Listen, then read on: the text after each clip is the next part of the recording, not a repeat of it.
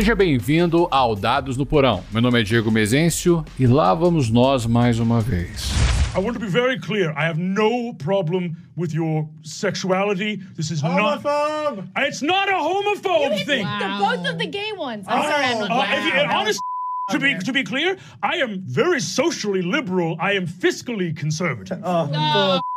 I'm a libertarian. I am a libertarian. Já joga os dados na mesa, pega um pedaço de pizza e enche teu copo. Vamos explorar algumas experiências na comunidade RPGista. Esse é o episódio 58, Lendo Experiências Ruins, volume 4.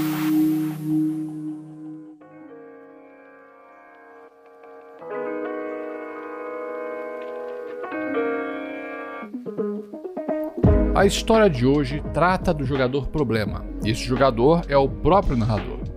Antes de iniciarmos, informo que a história pode incomodar algumas pessoas. Não é nada pesado, se trata de alguns comentários inconvenientes. Tem céu no meio! Bem, pegue seu óculos escuros, seu pôster do Stallone Cobra e vamos começar a ler.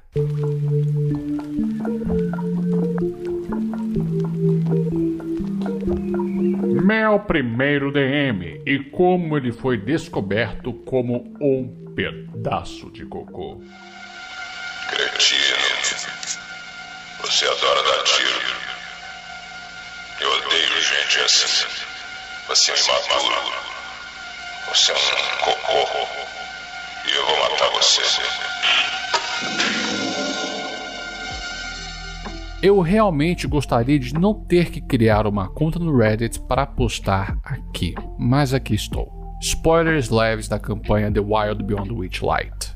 Então vamos começar a história apresentando as pessoas envolvidas. Eu, um cara de 26 anos. DM, um homem na casa dos 30 e o protagonista da história. Paladino em céu, um jogador masculino, não sei a idade, eh, que estava interpretando um paladino e esse personagem era um incel. Mikonid e o Gnomo Autômato, outros dois jogadores não muito relevantes para a história, mas mencionados. Amigo 1, uma doce amiga que, infelizmente, deixou o DM morar em sua casa por alguns meses, e amigo 2, um cara legal, outra vítima do DM. DM iniciou uma campanha de D&D quinta edição, The Wild Beyond the Witchlight, e ele me convidou porque eu era um jogador recorrente e na época um bom amigo dele. Ele teve algum drama com amigo 1 e amigo 2 naquela época que o levou a cancelar duas campanhas em que eu participava, mas eu não tinha todas as informações sobre o que exatamente aconteceu. Então aceitei. Na sessão zero, nós, Mikonid, Alto Gnomo e eu decidimos fazer personagens para a campanha, e eu resolvi fazer uma barda Tiflin cigana que chamei de Paixão, pois ela era apaixonada por arte, história e folclore. Eu não esperava que essa decisão de caráter desencadeasse esses eventos, e, para ser justo, ninguém deveria. No começo da campanha, o Goblin velho da entrada cansou de dar em cima do meu personagem, mas eu só pensei nisso como o DM fazendo uma referência ao velho Homem Verde. Eu preciso fazer um adendo aqui, pessoal, fora do texto. O velho Homem Verde, que originalmente no texto é referenciado como Green Old Man, é uma expressão britânica que também se equipara a Dirty Old Man. Aqui no Brasil é o velho tarado da praça. Vamos continuar a leitura. O DM, no meio do primeiro ato da campanha, resolveu convidar o Paladino Incel para o grupo. Ele apresentou seu personagem como um Edgelord no início, né? Mas então, na primeira vez que interagiu com o meu personagem, ele apenas disse: Ele olha para os peitos enormes dela e fica vermelho. Eu apenas tolerei isso, pensando que seria apenas uma vez. E sim, eu estava errado.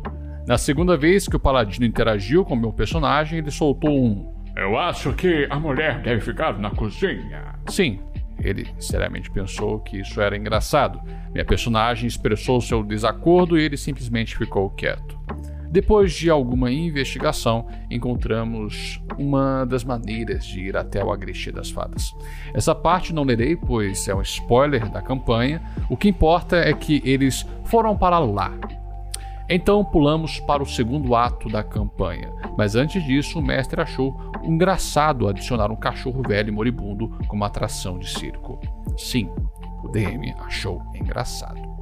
Então, Estamos no segundo ato e começamos a viajar por um pântano, fugindo de NPCs, encontrando um aliado e eventualmente paramos em um lugar para descansar. Então, entramos e pegamos algumas bebidas. O Miconide e o Gnomo Autômato beberam a cerveja do dragão fada e se transformaram em dragões férricos, o que levaria a alguns comentários estranhos como Eu quero ovos de dragão férrico. Então copulem. palavras do paladino em céu. E de repente ele afirmou que meu personagem era uma tentação e distração com seus peitos enormes. Meu personagem, irritado, agarrou pela orelha e o tirou da taverna. O resto das sessões não foram melhores. Já o paladino inicial começou a absorver cada vez mais o tempo de atuação, enquanto eu podia atuar com meu personagem cada vez menos. Isso chegou ao ponto em que os NPCs começaram a ignorar o que eu tinha a dizer e o mestre chamando meu personagem de luxúria por acidente, entre aspas. Agora, saindo da leitura, tem um comentário aqui do autor que eu achei muito infeliz da parte dele, então eu não vou ler esse comentário e é irrelevante para toda a história. Vamos voltar à leitura. Então, participei de uma one shot de domingo com o amigo 1 mestrando pela primeira vez e o amigo 2 como outro jogador, e foi uma one shot incrível. Depois disso, conversamos e eles me contaram a porcaria que o DM tinha feito. Enquanto morava com o amigo 1, ele não fazia nada. Não limpava o quarto, deixava muitas caixas de comida empilhadas de uma torre de altura de uma pessoa. Eu juro, as paredes daquele quarto ainda fedem. Também quase quebrou a máquina de lavar e até deixou gás ligado, causando um acidente potencialmente desastroso. Ela, ao lado do parceiro, teve que encontrar uma desculpa para expulsá-lo. Eu vou sair do texto. Olha, precisa de uma desculpa para você tirar uma pessoa indesejada da sua casa? Não, só tira. Vamos lá, vamos continuar aqui. Constantemente mentia e menosprezava o amigo 2, sabendo muito bem que ele morderia a língua, que ele não falaria nada. Nos fez pensar que um cara com quem jogamos antes era um psicopata e só convidava meninas para campanhas para ver se dava em cima delas. É, uma, uma pausa aqui que eu, que eu fiz lendo isso aqui. Enfim. E quando não dava, ele quicava, né? dava chute, tirava elas da mesa. A única que ele não fez isso foi com a amiga 1, e como disse antes, ele se aproveitou dela em outros aspectos, e é claro que mencionando na parte que moravam juntos, né? complicado, gente, complicado. Vamos voltar aqui à leitura. Sim, depois disso, fiquei chateado e decidi reclamar dos problemas que tive sobre a campanha para o DM, bastante agressivo, devo acrescentar, dizendo que ou corrijo os problemas ou farei o navio afundar, e ele disse que vai consertar. Ele começou, conscientemente, a cancelar as sessões de DD após minha reclamação. Então, Mikonit, o único jogador com quem eu me dava bem, decidiu sair, então o mestre disse que poderia continuar com três jogadores. Resolvi simplesmente explodir e dizer: dane-se, DM. Saí da campanha e bloqueei. Portanto, para quem está tendo problemas com DM, e não apenas na campanha, valorize sua própria saúde e autoestima em vez de um jogo de DD. E para o DM, que sei que você eventualmente verá isso, espero que suas campanhas queimem. Você merece isso. Nossa senhora, cara, esse rapaz tá com muito ódio no coração. Muito ódio no coração. Ai, meu Deus.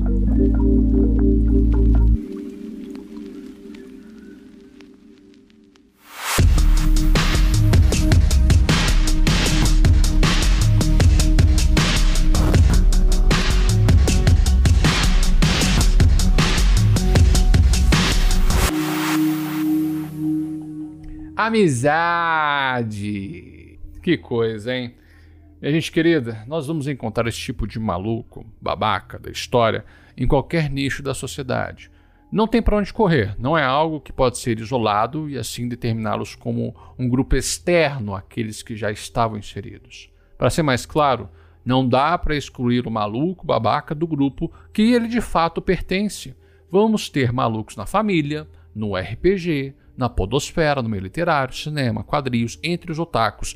Deu o nome, haverá um doido lá também. Já participei de alguns grupos aí, de RPG, podcast, E determinados membros do grupo tiraram totalmente a minha vontade de continuar neles. Inclusive, já entrei nos ditos espaços seguros e fui embora de lá também. Estava numa conversa sobre filmes nesse grupo e fui falar de Não Olhe para Cima. Acredito que era isso, não tenho certeza. E uma das pessoas reclamou da minha menção, começou a argumentar de uma forma que parecia querer que eu me desculpasse por trazer o filme para a roda. Não acreditei no que estava acontecendo. Não comentei mais nada no grupo, né? não, não fiquei incentivando aquele papo. Passou algumas horas, deixei outro assunto aparecer e então eu saí. Era o Telegram, então com a sua saída não aparece lá para os membros do grupo. Você sai, nada acontece. Quando vamos jogar RPG com uma pessoa nova, a gente vai na cara e na coragem. Não sabemos o que pode sair dali. Não conhecemos aquelas pessoas. Entramos já com o pensamento que, no mínimo, são indivíduos de boa fé ou de boa índole. Né? E podemos quebrar a cara. Pode acontecer algo na primeira, terceira, em qualquer momento que nos incomode. Seja o que for, um comentário, uma situação. Uma das saídas é se manifestar sobre o ocorrido com a pessoa. Particularmente, eu sou simpático com todo mundo que vem conversar comigo. Não quer dizer que no primeiro dia chama aquelas pessoas de amigas. Tome cuidado com quem você traz para a sua vida. No caso do texto, o amigo 1 permitiu que a pessoa problemática, o DM, morasse com ela e o parceiro dela. Talvez ela não soubesse que ele era um problema, que não conhecia tão bem, o que é pior ainda. Né? Tenha em seu círculo social pessoas com que de fato você quer na sua vida e que conheça bem. E você não é obrigado a nada. Não está gostando de uma coisa, falou e não adiantou, sai fora. Você tem controle de ir e vir. Eu vivo e eu deixo viver. De verdade, cara, cada dia que passa, o que, que eu presto atenção? Sem julgamentos. Nós não estamos julgando ninguém. Eu só sei o que serve para mim e o que não serve. Eu, Douglas Viegas, eu.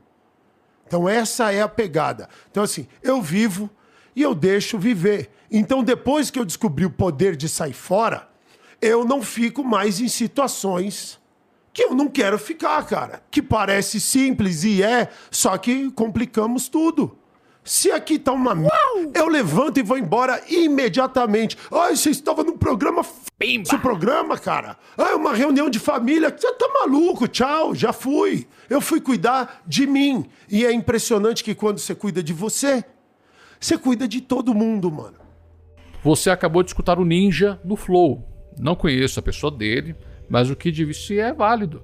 Às vezes nos mantemos presos a determinadas regras sociais que nos faz aturar situações por educação e que se dane isso.